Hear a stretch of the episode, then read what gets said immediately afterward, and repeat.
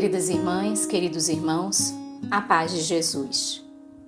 Aqui é Luziane Bahia e está no ar mais um podcast Café com Espiritismo.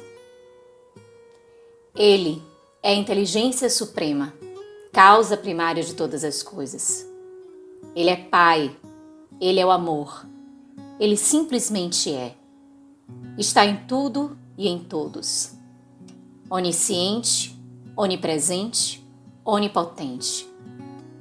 Conforme afirma Leon Denis no livro O Grande Enigma, esse grande ser, absoluto, eterno, que conhece as nossas necessidades, ouve o nosso apelo, nossas preces, que é sensível às nossas dores, é qual o imenso foco em que todos os seres, pela comunhão do pensamento e do sentimento, vem aurir forças, o socorro, as inspirações necessárias para os guiar na senda do destino, para os suster em suas lutas, consolar em suas misérias, levantar em seus desfalecimentos e em suas quedas.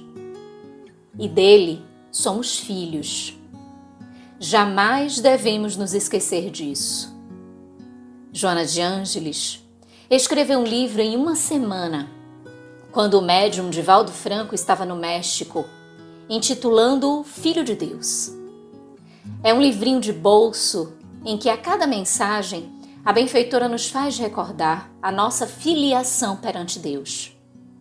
Na última página, em algumas edições do referido livro, Joana inseriu um pequeno e profundo texto, denominado Deus te ama.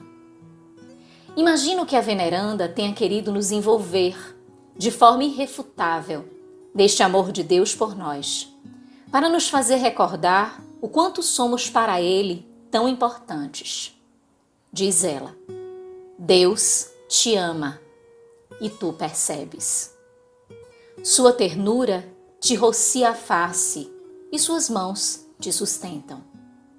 Seu hálito te vitaliza e sua voz silenciosa chega aos teus ouvidos com bênçãos, com esperanças e com orientações. São palavras tão doces, tão suaves, como a brisa que nos afaga em um dia muito ensolarado. Com isso, meus irmãos, a benfeitora nos embala na cadência das tão bem concatenadas expressões para que, através da poesia, sensibilizemos os nossos corações e nos tornemos ainda mais predispostos a sentirmos a Deus. São bálsamos em, aos de, em meio aos desafios, refrigérios diante das tempestades, bênçãos diante das provações e dos testemunhos. Sabermos da presença de Deus conosco, do seu amor, sentirmos a sua atuação, preenche-nos em segurança confiança e paz. Em a questão 621 de O Livro dos Espíritos, encontramos o seguinte conteúdo: Onde está escrita a lei de Deus? E a resposta, como nos lembramos, é na consciência. Nesse sentido, escreve também Leon Denis na obra já citada. Não procures Deus nos templos de pedra e de mármores ó homem que eu queres conhecer. E sim no templo eterno da natureza, no espetáculo dos mundos a percorrer o infinito, nos esplendores da vida que se expande em sua superfície, na vista dos horizontes variados. E em cada um de nós, no templo vivo da consciência. É o lugar sagrado, o santuário em que se encontra a divina centelha em nós. Deus está em nós. A centelha divina que pulsa no nosso interior é a prova do seu amor por cada um dos seus filhos. E reforçarmos esta verdade é nos permitirmos navegar no mar da vida, sempre buscando a melhor forma de encontrá-lo. Assim nos orienta Denis. Aprendei a imergir em vós mesmos a esquadrinhar os mais íntimos recônditos do vosso ser. Interrogai-vos no silêncio e no retiro. e aprendereis a reconhecer-vos, a conhecer o poder escondido em vós. É Ele que eleva e faz resplandecer no fundo de vossas consciências as santas imagens do bem, da verdade, da justiça, e é honrando estas imagens divinas, rendendo-lhes um culto diário, que essa consciência, ainda obscura, se purifica e se ilumina. Assim, a cada dia, a cada experiência, temos grandes oportunidades para encontrarmos Deus. Basta que, para tanto, nos tornemos predispostos, aceitando de bom grado, com entendimento e compreensão, os seus desígnios, rogando sempre para que o exercício da nossa vontade não crie embaraços para a expressão da vontade dele.